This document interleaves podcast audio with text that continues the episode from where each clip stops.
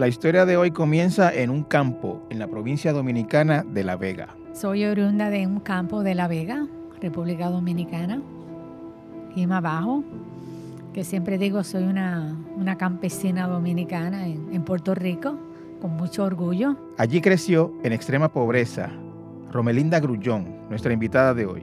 Pues tuve una, una infancia muy, muy difícil, muy difícil, muy difícil. eh. Eh, de una familia numerosa, muy pobre.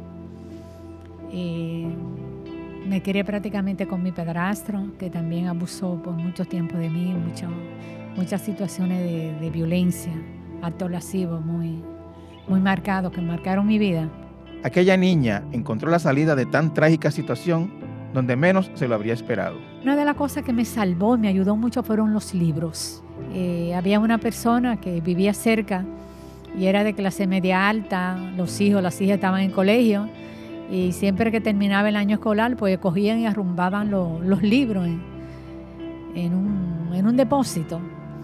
Y yo me convertí en una ladrona de libros. Y leía, leía mucho, leía. Para mí los libros fueron, fueron mi salvación.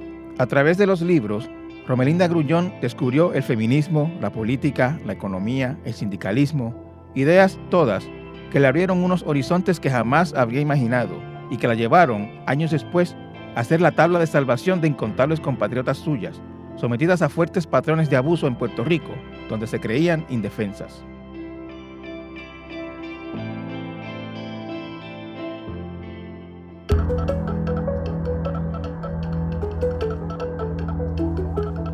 Romelinda Grullón, quien llegó a Puerto Rico en el 2002, fundó y todavía dirige el Centro de la Mujer Dominicana, una organización no gubernamental sin fines de lucro que da servicios multidisciplinarios principalmente a mujeres quisqueyanas, pero también a puertorriqueñas y de otras nacionalidades, enfrentadas a patrones de violencia de género. Romelinda llegó a Puerto Rico pensando en fundar una organización que ayudara a encaminar las luchas sindicales de sus compatriotas. Pronto se dio cuenta de que las necesidades principales de las mujeres dominicanas en Puerto Rico eran otras, y en el camino de ayudarlas a sanar terminó sanando ella misma. En Torres Cotay entrevista hoy la sanación de Romelinda Grullón.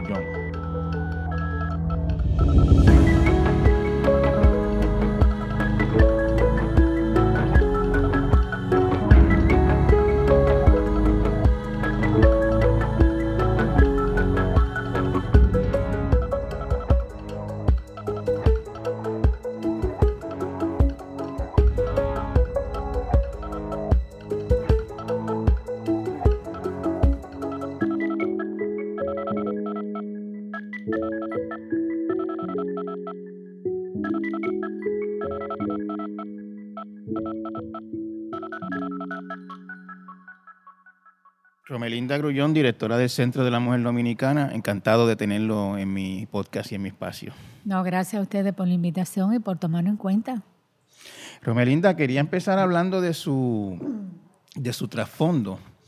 Eh, cuéntame de su vida, cuéntame de su infancia y de su, y de su adolescencia, de dó- dónde usted se crió, de dónde usted viene.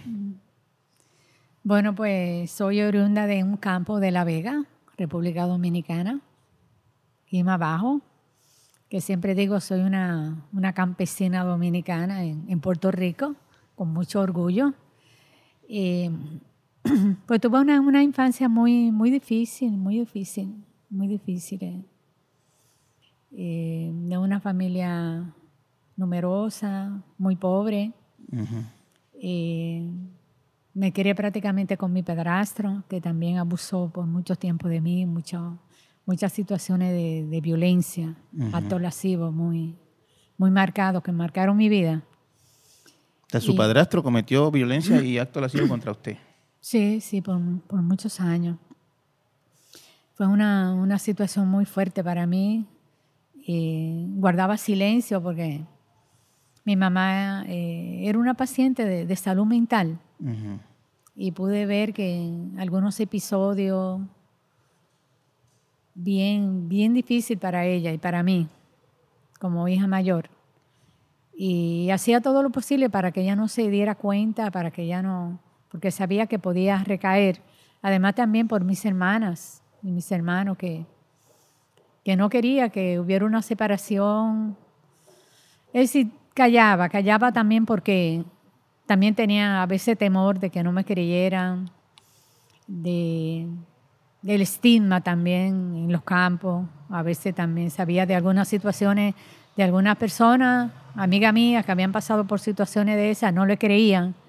Y, y era bien fuerte, bien complicado, bien, para mí fue bien, bien fuerte. Tiene que haber sido una, una niñez pues, muy, muy difícil en ese sentido. Y usted me habló, además de eso, de pobreza también, de un campo, probablemente algún aislamiento.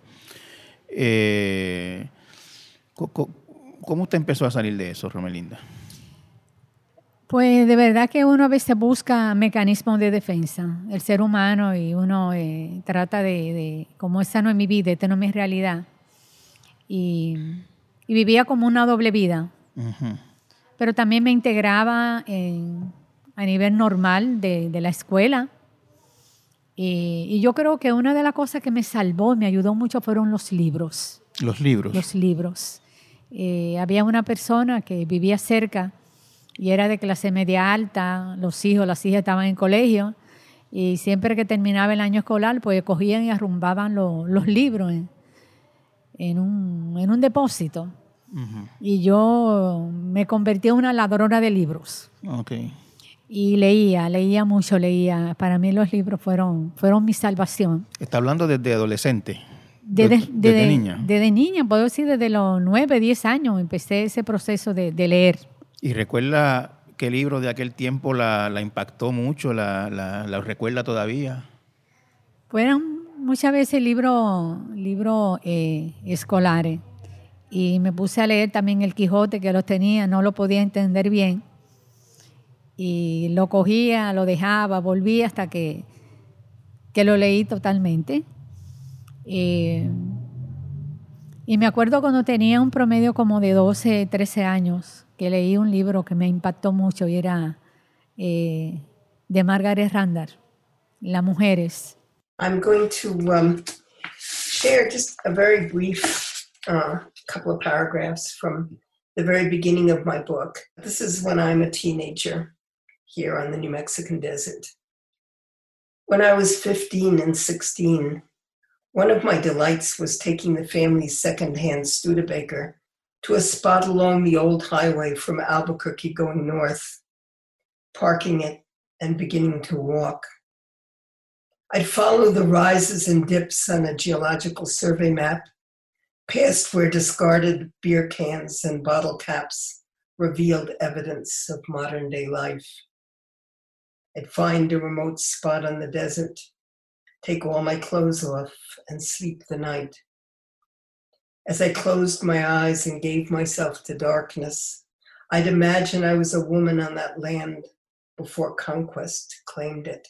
Es sobre la revolución más, más larga que somos las mujeres. Y ese libro me impactó bastante, me ayudó mucho a crear conciencia.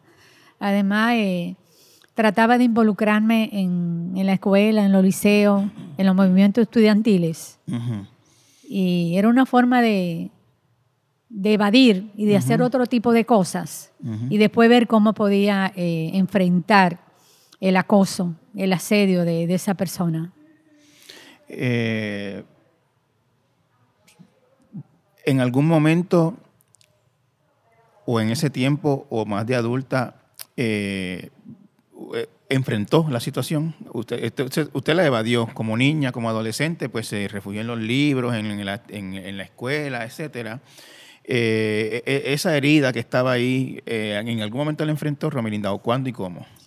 Bueno, vi una oportunidad de una, una prima que vivía en, en, Santo Domingo, en la capital, y le pidió a mi mamá que me mandara por unas vacaciones para ella poder estudiar, para que le cuidara a su niño.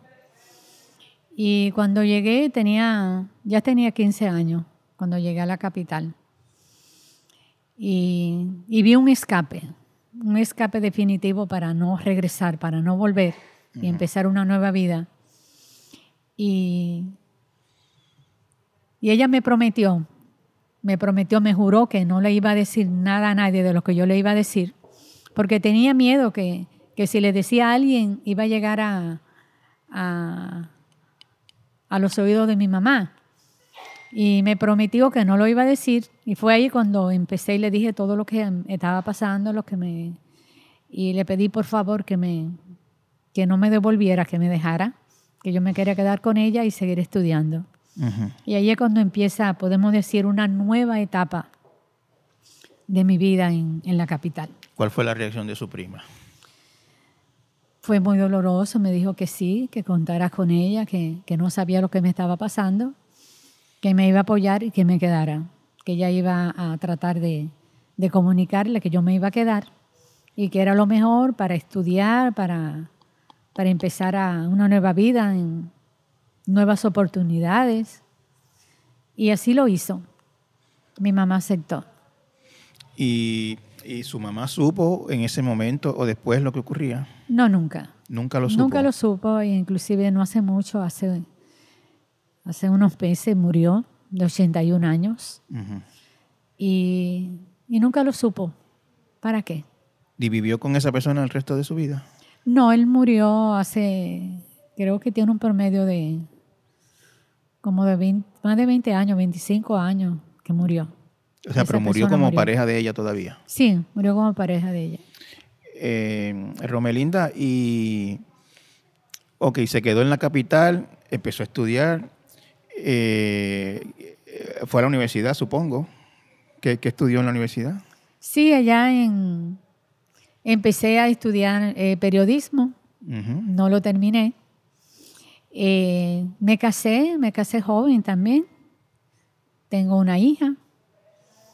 Y fue bien difícil, mi relación fue bien difícil, teniendo ese tipo de secuela de, de violencia, de a veces se tienden a repetir con pareja, de una forma u otra, emocional, y fue bien difícil. Fue bien Y- difícil su matrimonio, me está Sí, diciendo. bien, fue, fue difícil, fue difícil y después de, de dos o tres años vino un divorcio. Se me hacía difícil romper también con la relación. Y ahí es que decido emigrar a, a Nueva York. A Nueva York. Decidí emigrar a Nueva O York. sea, cuando se divorcia, se va a Nueva York. Sí, como dos o tres años después o de, divorciada, pues negociamos, la niña se quedó con la abuela, con él, que podía tenerla, una persona eh, que amaba a su hija, era un buen padre, y decidí explorar otro, otro, otro horizonte. Me, me contó que se, que, se, que se repitió de alguna manera algún patrón de violencia, de maltrato en, en- ese matrimonio. Sí, maltrato emocional, infidelidades, eh, de poder y control, y Y lo reconoció y tuvo... Sí, sí. lo reconocía porque también, aparte de eso, es- siempre estaba involucrada en movimientos sociales, estaba involucrada en grupos feministas, estaba involucrada en grupos políticos, también no tradicionales. Y todo eso pues me ayudó a crear mucha, mucha conciencia. Y estaba consciente de la situación que estaba viviendo. Lo que pasa es que, es que la violencia no discrimina. Aún personas que tienen cierto conocimiento, personas que lo pueden reconocer.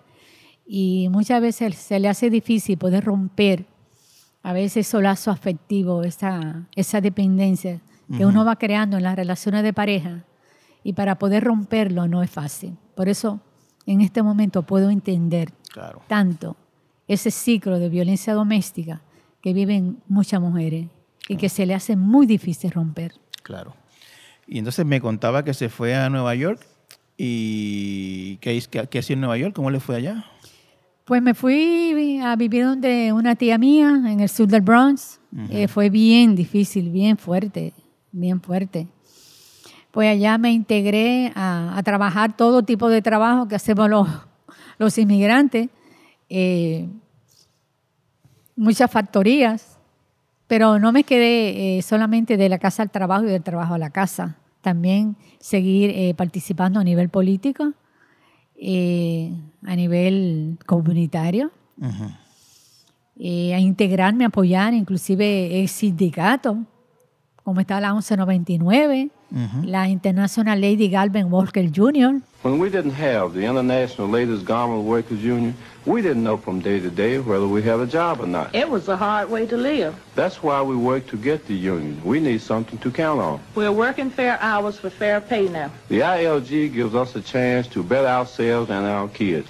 That's our union. And that's what our label stands for. Eh, pues era voluntaria, muy activa.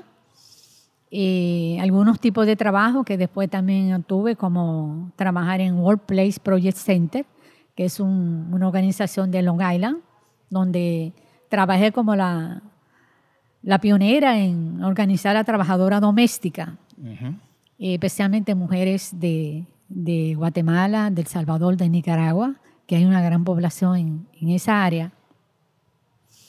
Eh, también eh, participaba y trabajé en el Centro de Desarrollo de la Mujer Dominicana en, en Nueva York, Okay.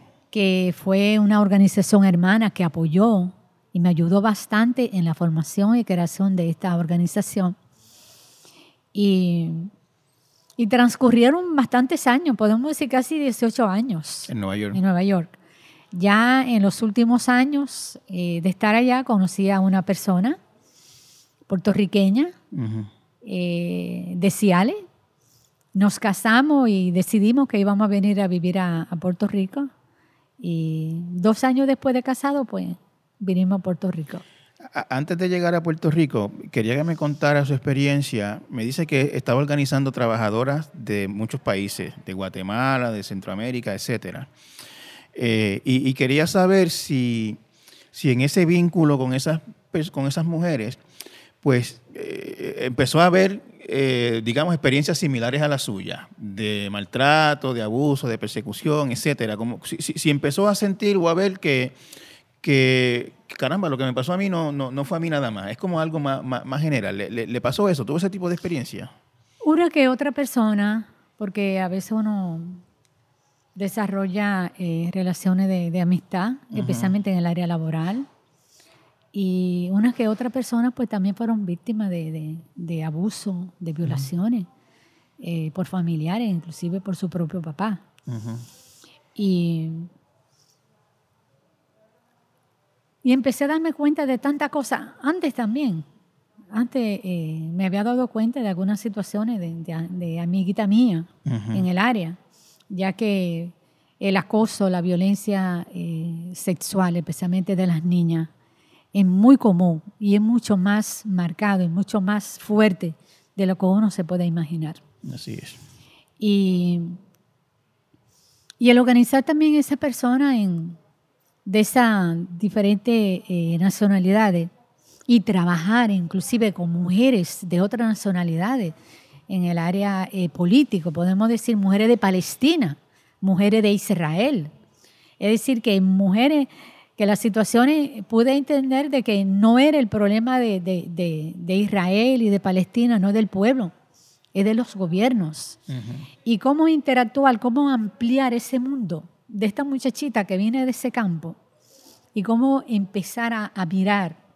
Y cómo eso me ayudó bastante a ampliar mi, mi, mi mundo, eh, poder trabajar con diferentes nacionalidades, entenderla, entender el problema inclusive de la guerra de muchas de nuestras hermanas salvadoreñas, nicaragüenses, guatemaltecas, de poder entender ese, de esa forma de por qué están allá, por qué han emigrado y por qué inclusive, como decía Noelie, eh, esos remedios que ellas tenían, que eran prácticamente únicos, como lo que se llama un TPS, que es un permiso temporario de trabajo, y por qué inclusive hasta el día de hoy se les sigue otorgando. Eh, y eso creo que contribuyó bastante al momento de,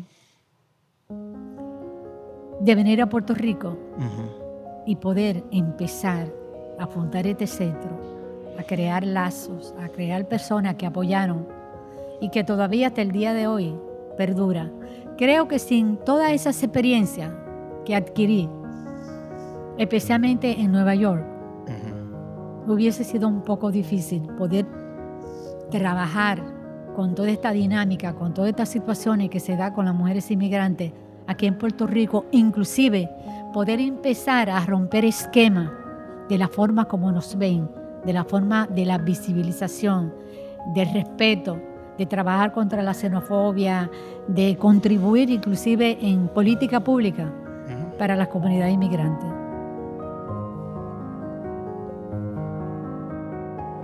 A nuestro regreso de la pausa, Romelinda Grullón nos cuenta de su llegada a Puerto Rico y de su inesperado encuentro con el discrimen contra la comunidad dominicana aquí.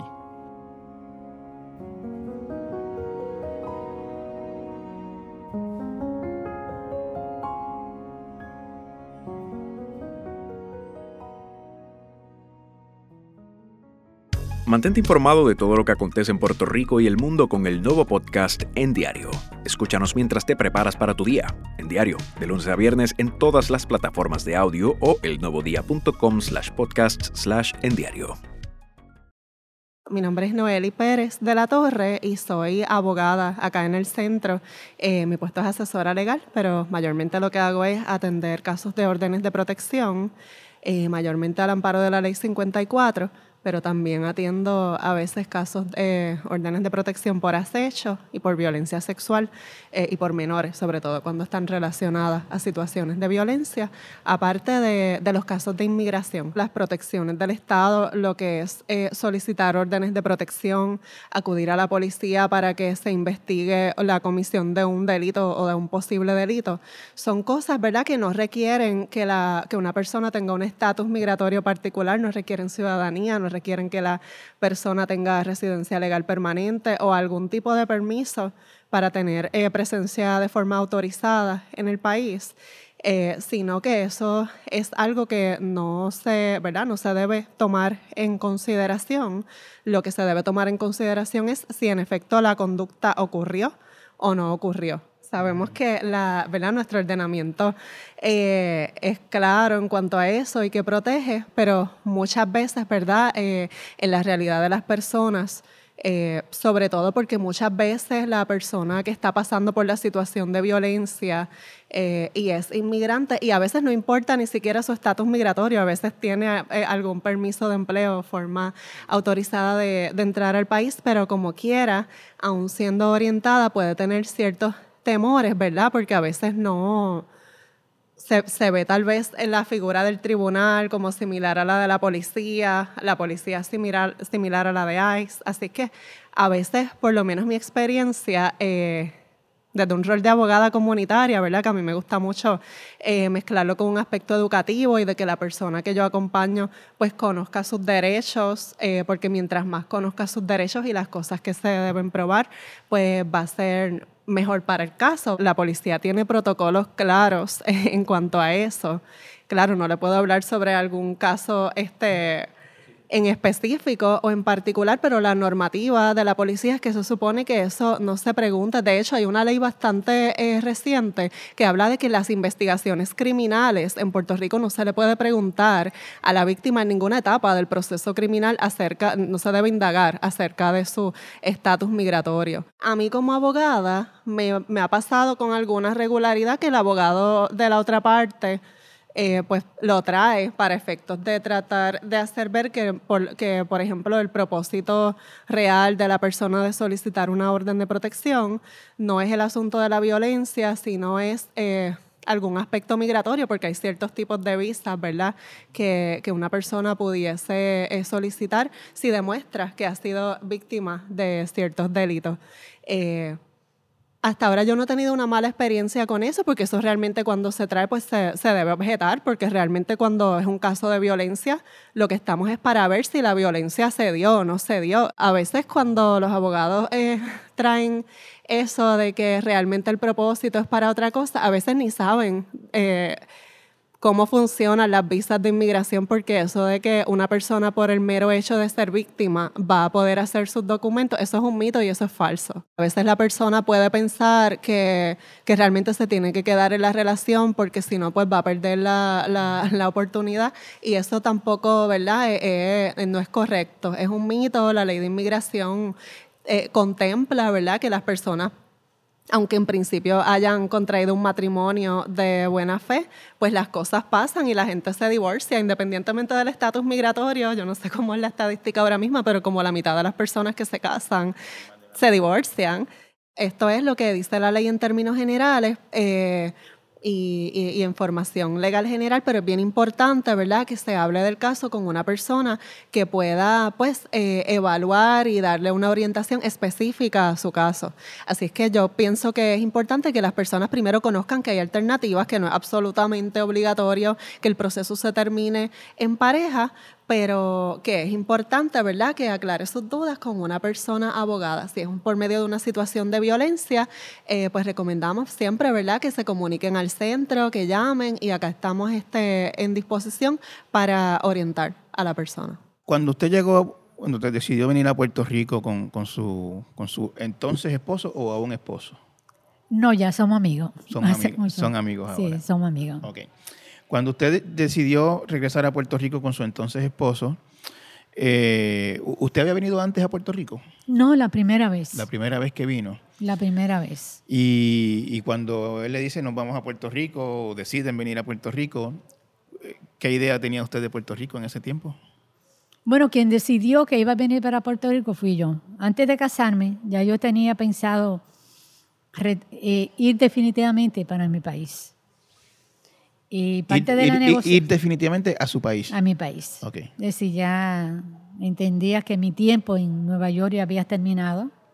Eh, para mí era demasiado doloroso estar lejos de mi familia, lejos de mi hija, de mi entorno. Además entendía de que con toda la experiencia que había adquirido, podía hacer muchas cosas en mi país y que ya era tiempo de, regresar, de retornar. Okay. Es ahí cuando conozco a esta persona y, y parte de la condición es, yo me voy, yo no me voy a quedar aquí. Pues negociamos de que íbamos a venir para Puerto Rico y que posiblemente en un futuro pues podíamos retornar a, yo podía retornar a República Dominicana y tal vez él también se iba. Es decir, que fue parte de la negociación. Sí, esa fue parte de, del acuerdo porque yo decía, no me voy a quedar más tiempo en Nueva York. Okay. Ya había decidido. Y, en Puerto Rico, ¿a dónde vino? ¿Qué vino a hacer? ¿A dónde se, a dónde se mudó? Etcétera. Bueno, pues empezó eh, la preparación de retorno para venir a Puerto Rico. Empecé a...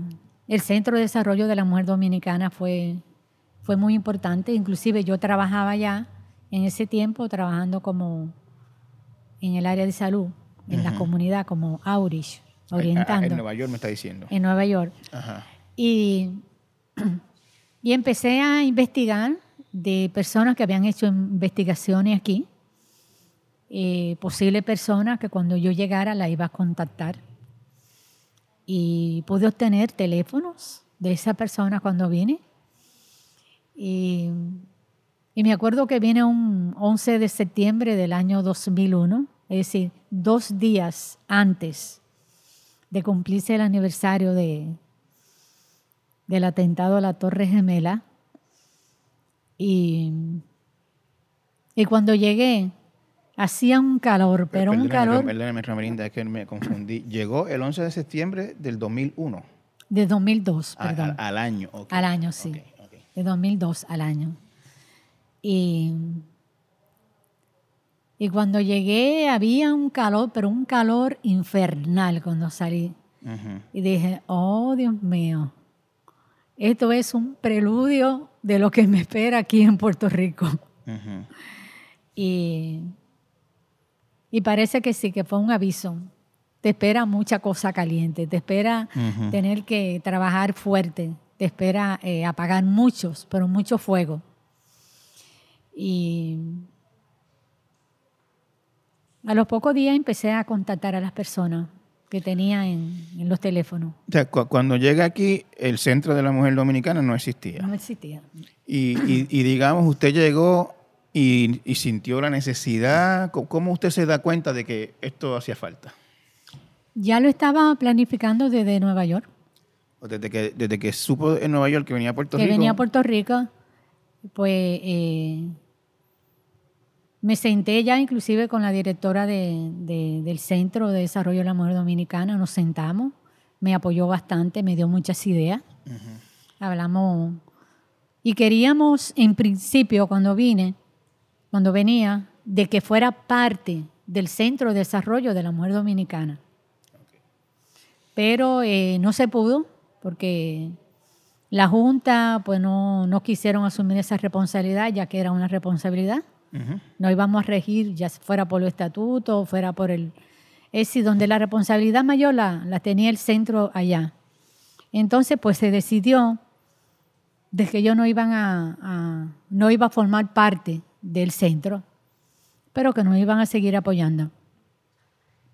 Y ahí que cuando llegamos, cuando yo llego, pues, pues, empiezo a contactar personas que ya tenía, lo, lo que yo tenía, lo que yo traje prácticamente fue una lista como de ocho personas. Y empecé a contactarlo. Empecé a hablar con, que quería hablar con ellos. No, nos reunimos. Me, me acuerdo que una de las primeras reuniones fue en Atlantea, eh, que estaba en ese tiempo en la Universidad de Puerto Rico. Y ahí estaba Nilsa Burgos, estaba Delia Figueroa, estaba Vanessa Pascual en esa reunión. Y, y le planteé lo que yo quería hacer aquí en Puerto Rico, que necesitaba su apoyo, necesitaba su ayuda, que era formar un centro, una organización Sí, que pudiéramos trabajar. usted me dijo que hizo como sus averiguaciones y sus investigaciones en Nueva York y se, ya sabía que aquí no existía un- una No organización. existía, no existía absolutamente. Cuando hice la- las indagaciones, eh, podía auscultar que no había ninguna organización que trabajara directamente con la población inmigrante, especialmente con las mujeres trabajadoras.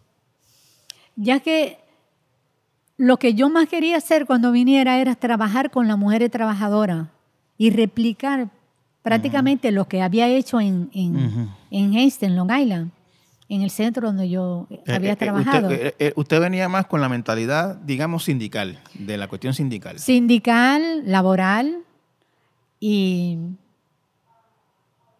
Porque sabía que se estaban violando mucho los derechos de, de- de los trabajadores y las Claro. trabajadoras. Eh, que la misma situación que, que pasa en, en Estados Unidos con los inmigrantes irregulares, de forma irregular, pues eso mismo pasa en Puerto Rico.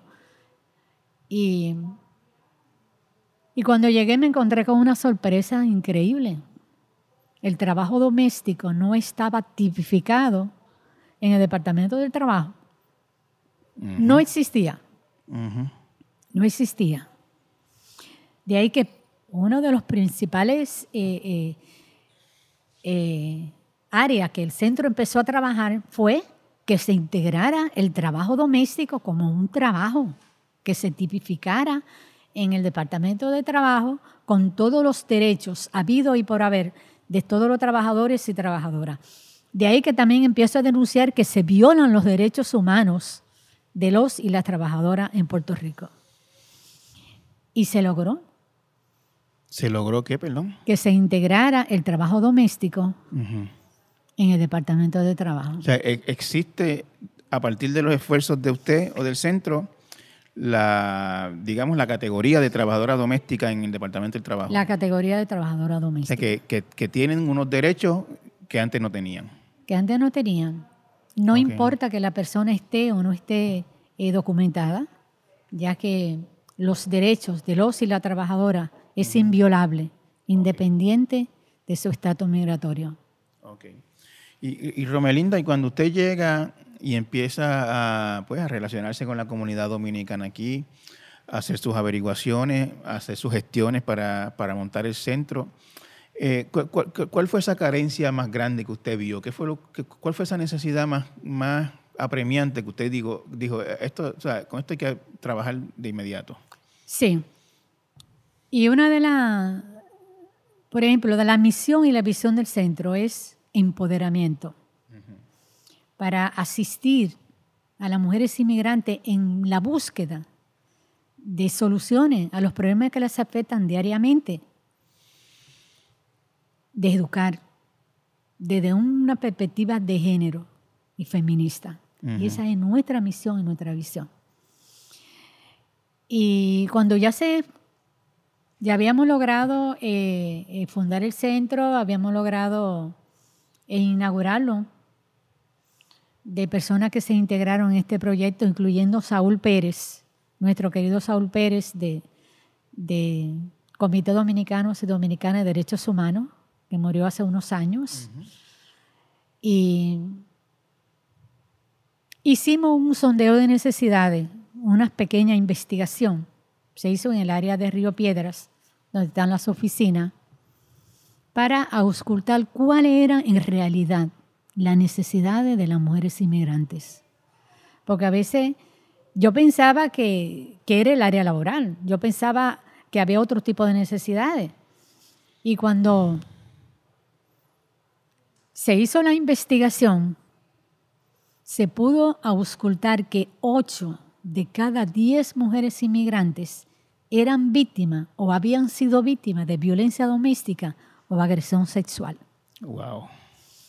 Es decir, que esa idea que yo había traído dio un giro, un giro, y digo, bueno, pues la necesidad número uno, aparte de todas las necesidades habidas y por haber que tienen las mujeres inmigrantes, es la violencia doméstica, que prácticamente es una situación de salud pública en nuestra comunidad. Y, digamos, estaban, eh, antes del centro, usted me dijo que no había ninguna organización que trabajara directamente con la mujer dominicana, menos todavía con eso en particular. Y tratándose, me imagino yo que algunos casos, muchos, no sé si la mayoría, pero muchos casos de, de mujeres en situación migratoria irregular, pues eh, se sentían quizás un poquito más desprotegidas incluso que, que- otras. Eh, e- e- ese era el caso, Romelinda.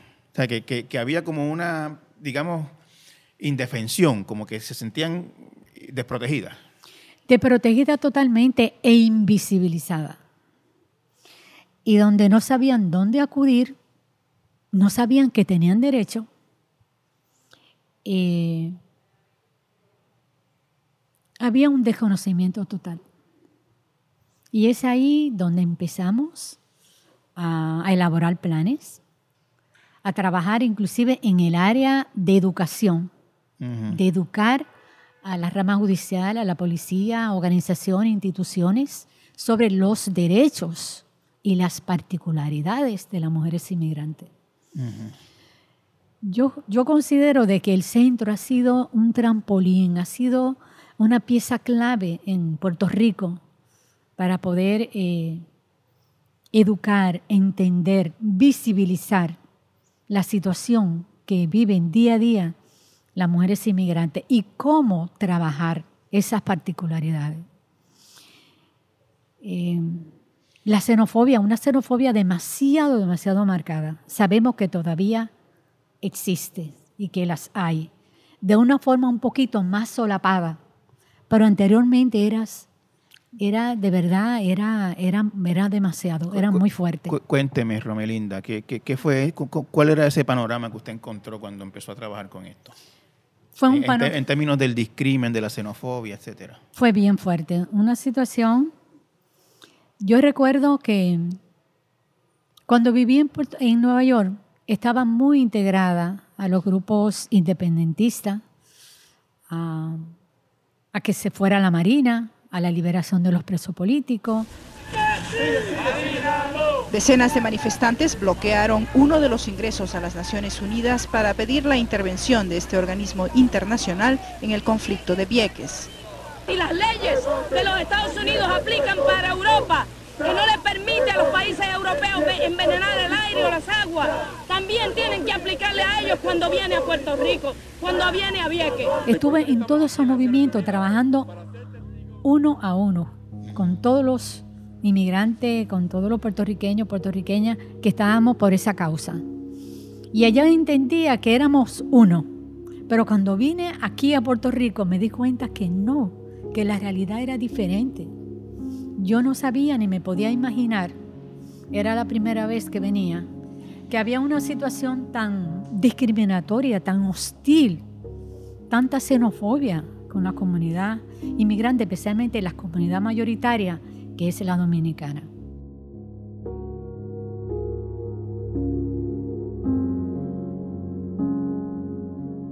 A nuestro regreso de la pausa, Romelinda Grullón echa a andar el Centro de la Mujer Dominicana, pero descubre que su misión no fue la que ella había soñado.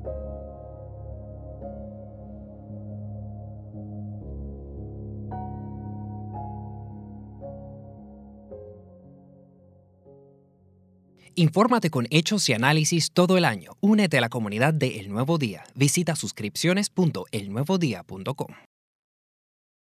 Mi nombre es Noelia Delgado, soy coordinadora de servicios terapéuticos, trabajadora social de profesión y pertenezco al Centro de la Mujer Dominicana bajo el proyecto Unidas para Sanar. Somos un equipo interdisciplinario, contamos con servicios de trabajo social, servicios psicológicos, servicios de asesoría legal eh, y todas trabajamos con el fin de que las mujeres migrantes sobrevivientes de violencia doméstica puedan identificar eh, la situación en la que se encuentran y al mismo tiempo puedan reconocer cuáles son las alternativas que ellas tienen para salir del ciclo de la violencia y estrategias para, sanar eh, pues por las múltiples vulnerabilidades que han vivido. Estamos hablando que son mujeres que en su gran mayoría son de raza negra, son afrodescendientes, que tienen un estatus migratorio que no es regular, eh, que muchas de ellas eh, no tienen escolaridad. Eh, estamos hablando de mujeres que principalmente no tienen recursos de apoyo, recursos familiares aquí en Puerto Rico. tienen bajos ingresos económicos. Estamos hablando que principalmente un estudio que realizamos en en conjunto con la Universidad de Puerto Rico, con la Escuela Graduada de Trabajo Social, logramos identificar que el 75% de las mujeres sobrevivía con 12 mil dólares anuales o menos. O sea que todas estas identidades de opresión que ellas están enfrentando, hablamos de clase, género, eh, raza, estatus migratorio, inciden directamente a su vulnerabilidad. Son mujeres que están más propensas a experimentar violencia, a experimentar racismo, a experimentar xenofobia, en discrimen, y eso pues complica más aún la situación que ellas viven. Cuando hablamos de violencia doméstica, uno de los principales factores es que el agresor o la agresora ejerce poder y control sobre la otra persona y utiliza eh, todas las estrategias que tiene a, disponibilidad para, para, hacerla sentir menos, para hacerla sentir vulnerable, para hacerla sentir que él es el que tiene el poder y, que ellas están solas y que nadie les va a creer, que aunque ellas busquen ayuda eh, van a ser discriminadas, que aunque ellas busquen, cuando hablen no les van a creer, eh, que no tienen a nadie, que están solas estamos hablando de que muchas de nuestras mujeres han tenido experiencias adversas desde la niñez. Hablamos de niñas que han sido expuestas a abuso sexual, niñas que han sido obligadas a trabajar en casas de familia desde muy pequeñas para poder tener acceso a servicios básicos como lo es la comida, lo que es eh, acceso a vivienda digna. Eh, y en ese proceso, pues les enseñamos o tratamos de hacerlas ver que ellas han sido víctimas de un sistema, de unas condiciones macroestructurales eh, y que han incidido pues, en, su vida. En su, esas condiciones han, tenido un impacto directo en su vida. Em, nosotras ahora en estos momentos tenemos un, programa eh, que está basado en evidencia, bajo la terapia cognitivo-conductual, en donde trabajamos cuatro áreas principales. Trabajamos el área de pensamiento, cómo nuestros pensamientos están interrelacionados con nuestro estado de ánimo, eh, cómo las, las relaciones interpersonales que tenemos con los demás afectan a nuestro estado de ánimo. Em, hablamos de las actividades, la importancia de realizar actividades que nos apoderen, y terminamos con el módulo de salud, que es, eh, es el módulo que tratamos de que ellas entiendan la importancia que tiene eh, el autocuidado.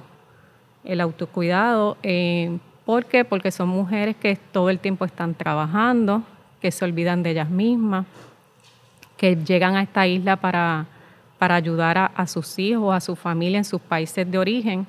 Y llega un momento en que eh, ayudan a todo el mundo, pero se olvidan del ser más importante que ellas tienen, que son ellas. Entonces es un proceso principalmente educativo. Em, y una vez ellas logran ver lo valiosa que ellas son, el poder que ellas tienen para cambiar su vida, eh, lo valiente que han sido para enfrentar todas estas situaciones de adversidad, entra un proceso pues de recuperación y de sanación. Antes de la pausa, usted me estaba hablando del discrimen. Me imagino que eso la, la chocó, la conmovió, la, la, la, la hizo sentir triste. ¿Qué, sintió? Porque yo, yo, yo, comprendo lo que usted me dice, yo lo visualizo perfectamente. En Nueva York somos uno porque todos somos inmigrantes, todos somos negros, todos somos minoría, etc. Y entonces Puerto Rico, que racialmente no hay ninguna diferencia con República Dominicana y cultural tampoco, eh, eh, llega y se encuentra esta situación. La, la, dejó como en shock, me imagino. No me dejó en shock. Inclusive, yo me acuerdo que cuando venía, con un mes antes, me encontré con una amiga, una amiga que me dijo que vivió aquí un tiempo. Uh -huh. Y cuando yo le dije que venía a vivir para Puerto Rico, y me dijo, ay Romelinda, tú no te imaginas todo lo que yo sufrí, todo lo que yo pasé en Puerto Rico, de la forma como me discriminaron por ser mujer negra y dominicana. En mi vida nunca había sido tan rechazada y tan discriminada. Así que ojalá no te pase ese tipo de experiencia. ¿Y lo que, usted lo creyó o usted diría? Yo no lo creí. No lo creí yo. No, yo no lo creí. Digo, ¿en serio? De verdad que, que no lo puedo creer. Uh -huh. Me dije, sí. Y desde que llegué, me acordaba todos los días de lo que ella me dijo. Y yo, pues, verdad, sí. Vamos a verlo de esta manera. Usted personalmente, Romelinda Grullón, que mm, los que están oyendo esto no la ven, pero usted no es una mujer, lo que uno llamaría una mujer negra. Usted no es, nadie es blanco en República Dominicana ni en Puerto Rico, pero usted no es lo que uno llamaría una mujer negra, así a simple vista. Eh, ¿Se sentía discriminada? Me imagino que solo por el acento, digamos. Sí, por el acento. Eh, porque, nada, cuando uno habla, pues uno tiene su idiosincrasia, su acento, aunque uno lo va perdiendo con el tiempo. Uh -huh. Y es una de las maldiciones que tenemos los inmigrantes, que cuando vamos a nuestra tierra, pues perdemos el acento de allá. Uh -huh. Allá, allá a, en mi país me dicen, Dios mío, pero te ha hecho una boricua. y aquí no, aquí tú eres una dominicana. Es decir, que, que, que, es una de las situaciones fuertes que nosotros enfrentamos. Y, y solamente el hecho, solamente el hecho de, de, de, ser dominicana. Y no es que sea blanca, yo no soy blanca, lo que pasa es que, que no soy tan marcadamente blanca, es decir, que tengo una, una mezcla, pero yo me considero negra. Eh, fue bien fuerte, bien fuerte, cuando se daban cuenta que era, inclusive hubo un, una situación que estuve en, en, mi calle y el, el que era esposo mío en ese entonces, pues se ve mucho más negro que yo, más marcado que yo. Uh -huh. pero, él, pero, él, es puertorriqueño. Él es puertorriqueño, pero él estaba escuchando una música un poco alta, aparentemente para la vecina, bien racista y bien xenofóbica. Y ella cogió y le llamó la, la policía. Y dijo, ¿por qué ese dominicano no baja esa música? Bueno, dijo de todo. Y cuando le dice, una vecina le dice, vecina, la que es dominicana es la mujer, no es él, él es puertorriqueño. Ajá. No importó que después él subiera la música, lo que, más nunca le llamó la policía. Es decir, que ella lo hizo porque pensaba que él era dominicano. Claro. Y, y cuando el centro se inauguró, que hasta ahora, lamentablemente, él es la única organización sin fines de lucro y de base comunitaria que trabaja directamente con las mujeres inmigrantes hasta ahora. Y yo espero que se sigan abriendo más centros, que el centro se pueda expandir para poder llegar a, diferentes lugares de, la isla. Y cuando hicieron un reportaje en un periódico, que lo puede buscar, eh, yo me acuerdo que, que al otro día, el que era entonces mi esposo, estaba en la computadora y, y así, así, y me, lo miré y digo, pero ¿qué pasa? Y tenían los ojos inclusive eh, aguados. Me dijo, no, eh, es que estoy leyendo aquí la, la, crítica del centro de la inauguración. Y de, yo le dije, por favor, déjame. Le dice, no, no, digo, por favor, sácame copia de todo eso que yo necesito leerlo. Y me sacó, bueno, la página. Habían como 25 más. Y yo me, me encerré en el cuarto a leerla tranquilamente. Y yo duré horas llorando, horas, horas. ¿Por qué? Leyendo todos los comentarios despectivos, racistas, ah, xenofóbicos. Fue fuerte, fuerte, fue un choque. Ahí fue que, que acabé de despertar. Y yo miré, todavía tenía cajas que no había desempacado. Eh, y ahí me cuestioné y dije, y yo me voy a quedar, y yo voy a seguir. Fue bien, bien, bien, bien doloroso, bien doloroso. Yo me acuerdo que yo le dije, yo necesito coger unos días y tengo que que evaluar qué voy a hacer, porque tengo demasiado. Y volví, me fui para Nueva York a pasar unos días, ya duré como casi dos meses evaluando todo, todo. ¿Qué iba a hacer con mi vida? Si iba a regresar, si iba a continuar. Y a los dos meses volví, ha fortalecida. Y dije, primero es una necesidad. Segundo, hay personas que están ahí apoyándome. Personas como Delia Figueroa, como María Dolores Fernós, Tati. Personas como Nilsa, Hilda Guerrero, Ana Moscoso, Saúl, Vanessa. Muchas personas que están conmigo en este proyecto. No lo voy a defraudar. Voy a continuar y voy a dar la pelea. Además, hay miles y miles de mujeres que necesitan tener un espacio, que necesitan ir a ese espacio, que existen, que tienen derecho y que vamos a trabajar unidas y juntas, todas. Y volví. Y ahí empezó a fortalecerse el centro. Ahí empezaron pequeñas propuestitas que sometimos a la procuradora, Gracias, Tati Fernós, por querer en mí, por querer en este proyecto, por apoyarme en todo. Y a tantas personas que no me dieron la espalda, que asumieron este proyecto como suyo hasta el día de hoy. Y de verdad que al volver a retomar esta idea, no me equivoqué. Han sido miles y miles las personas que han venido a buscar apoyo. ¿Hay, hay, un estimado, Romelinda, de cuántas mujeres han recibido servicios de aquí del centro? Tengo primero como de 5.000 o más mujeres directo. 5.000 o más directo. Directo. Porque también hay que ver de qué forma se han impactado. Hemos llegado a través de los medios, a través de charlas, a través de conferencias, a través de, de, de foros, de ferias, incluyendo los servicios directos. Que sean, esos son servicios directos que se han dado integrales en todos los sentidos, tanto a nivel de orientación, de acompañamiento, como a nivel psicológico, como a nivel legal.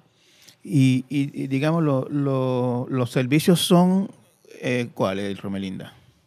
Tenemos diferentes servicios, enfocados especialmente en el área de violencia doméstica, en el área de crimen que la violencia es un crimen, el acecho es un crimen. Eh, tenemos trabajadoras sociales, que podemos decir que, la, que es la primera, mano que reciben muchas de nuestras mujeres, que son las que, las que la entrevistan, las que la escuchan, las que la acompañan, las que trabajan un plan de servicio. También tenemos intercesoras legales que le dan un servicio, la acompañan en los tribunales, ya que es pero muy importante. Y, y no solamente las mujeres eh, inmigrantes, sino también mujeres puertorriqueñas, porque el centro tiene intercesoras legales en lugares donde no lo hay, por ejemplo en Utuado. La única organización que pelea y tenemos dos intercesoras legales es el centro. En Utuado. En Utuado.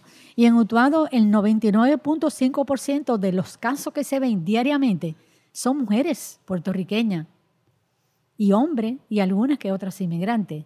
Es decir, que esa región... Pero ustedes, ustedes digamos, si alguien necesita servicio por una cuestión de violencia doméstica y llega aquí y no es dominicana, ustedes lo atienden. Claro que sí. Inclusive nosotros hemos trabajado con mujeres de más de 21 países. Creo que tenemos 23 países al día de hoy que le hemos dado servicio directo de diferentes nacionalidades, aparte de las mujeres puertorriqueñas, que también llaman, las atendemos, le damos referido, le canalizamos servicios, pero en la sede trabajamos específicamente con mujeres inmigrantes de todas las nacionalidades. Inclusive hay hombres que nos llaman que son víctimas de violencia, nosotros lo escuchamos y lo mandamos a los diferentes tribunales, inclusive intercesoras legales del centro que están ubicadas en diferentes tribunales, pues también lo atienden, lo acompañan porque son personas víctimas de crimen. Y también hay que atenderlo, no importa de dónde venga la violencia ni quiénes sean víctimas. Pues también tenemos ese acompañamiento en los tribunales es muy, pero muy importante. Y el centro eh, es una de las organizaciones que más hemos dado la pelea y la batalla para tener intercesora en la mayoría de los tribunales. Inclusive a veces los turnos en tribunales, quienes lo corren, son intercesoras del centro. También tenemos el servicio psicológico, que es muy, pero muy importante. Es cómo esa mujer se va a estabilizar emocionalmente para poder eh, testificar, para poder continuar como esa área emocional es muy, pero muy importante y es clave en un proceso. Y en este momento, pues también tenemos es el área de, de la terapia grupales, que me gustaría que ahorita pudiera entrevistar a Noelia Delgado, que es de la que está trabajando en eso, y la efectividad, y único en Puerto Rico, prácticamente, que trabajamos nosotras. Y cómo esa terapia son efectivísimas, porque se trabaja enfocada en trauma. Y otro servicio que tenemos, pues el área también de eh, legal, de las abogadas y abogados, porque ahora tenemos también abogados que están en Utuado, que, que están en los tribunales acompañando a, la, a toda la persona y, asistiéndola.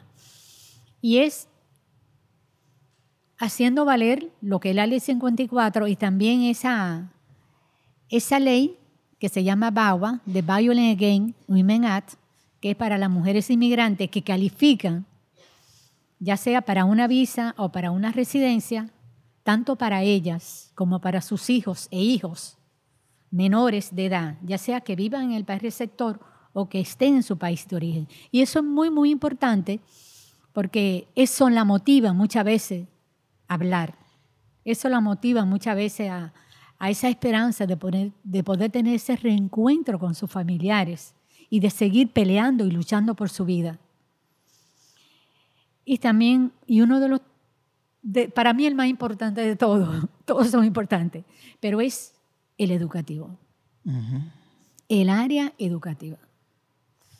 Por ejemplo, hace, hoy tenemos la clausura de, de, uno de los ciclos de talleres, del último, de este año fiscal.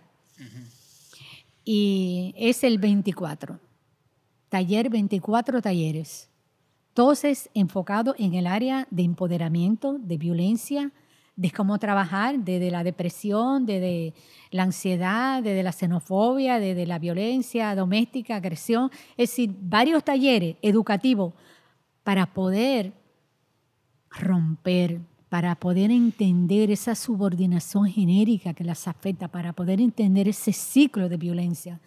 Porque si no hay un programa educativo efectivo para las mujeres víctimas de violencia, no vamos a poder parar. Vuelven al ciclo. Vuelven al mismo ciclo, vuelven al mismo ciclo y a veces vemos mujeres que han tenido dos y tres agresores. Y cuando se dan cuenta que prácticamente la misma persona con diferente nombre y que inclusive la violencia puede empeorar con unos y otros. Entonces, ese programa para mí es uno de los más importantes porque es lo que puede ayudar a romper la violencia, es lo que puede ayudar a que esas mujeres se conviertan en entes multiplicadores de otras mujeres, cómo la pueden apoyar, cómo la pueden acompañar, cómo pueden eh, colaborar también en este proyecto y en este proceso. Romerinda, usted eh, se crió en extrema pobreza, abusada, tuvo una relación matrimonial después de abuso, eh, emigró, emigró de su país.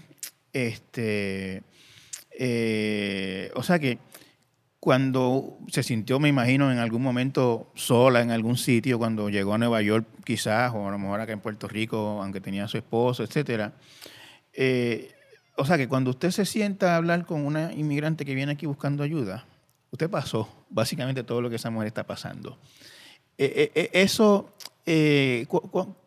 ¿Cuán importante es para usted ese lazo que usted establece con, esa persona? Usted, usted, cuando usted, ella le dice, a mí me hizo esto mi esposo, me hizo esto mi padrastro, yo llegué aquí, yo salí de allá, yo trabajé aquí. ¿Usted ha pasado todo eso? ¿Cómo, ¿Cómo, usted se siente? O sea, ¿Cómo usted maneja algo que, o sea, vamos a decirlo de esta manera, cuán importante es el, que usted pueda establecer ese vínculo porque usted sabe de lo que le están hablando? Esa empatía. Ponerme en el lugar de ella. Y no solo ponerme a nivel de, de poder, eh, porque hay que hacerlo. No, no es que he estado ahí, yo te entiendo y te entiendo y estoy contigo hasta el final.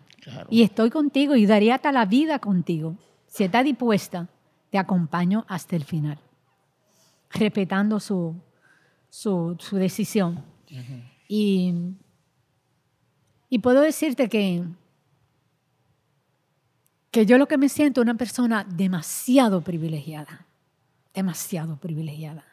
Primero porque he tenido una experiencia de vida bien fuerte. Eh, el estar aquí, en este espacio, me ha ayudado a sanar.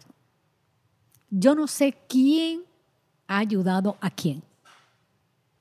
Esas mujeres me han ayudado a sanar. Esas mujeres me han ayudado a ser la persona que soy. Posiblemente ese era el eslabón que yo necesitaba para poder sanar y para poder eh, decir, vida, nada me debe, nada te debo. Y es un privilegio. Romelinda, hay una duda que se me quedó en el aire. Eh, usted dijo cuando venía de Nueva York a Puerto Rico que deseaba regresar a la República Dominicana.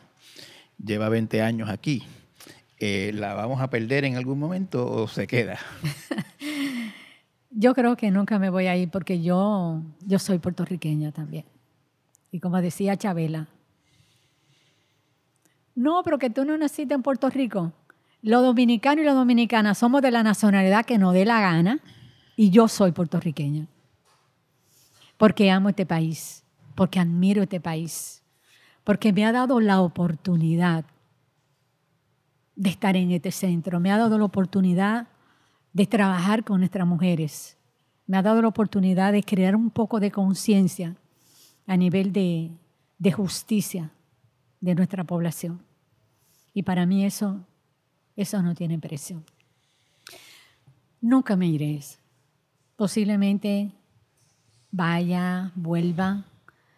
Como dice eh, esto es prácticamente como, si fuera mi hija, este centro, donde lo he parido, donde ha sido un parto, que mucha gente ha participado en este parto.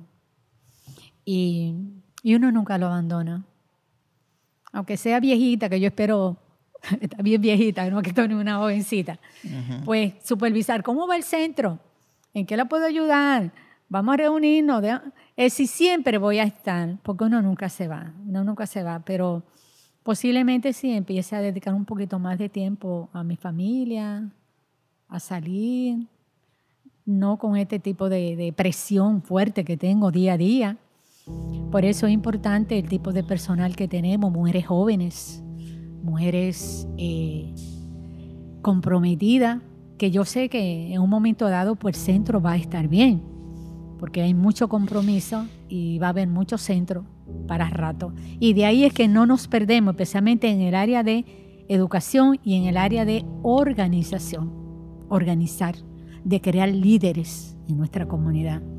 Yo creo que es tiempo de fortalecer a esas eh, nuevas generaciones, especialmente de, de dominicas puertorriqueñas, que hay bastante, cómo pueden continuar con estos proyectos y creando otros proyectos, porque sabemos que hay mucho que hacer, hay muchas cosas que hacer en Puerto Rico y esa nueva generación va a ser la protagonista.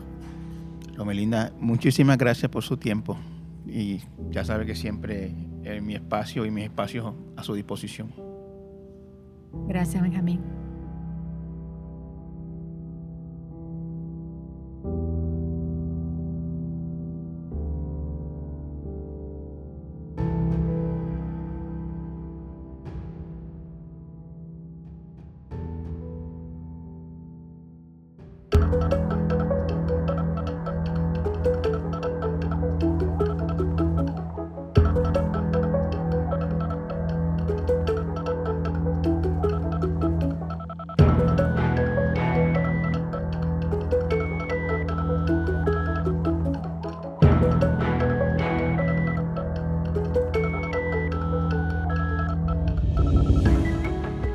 Torres Gotay Entrevista es una producción de Jeffar Media.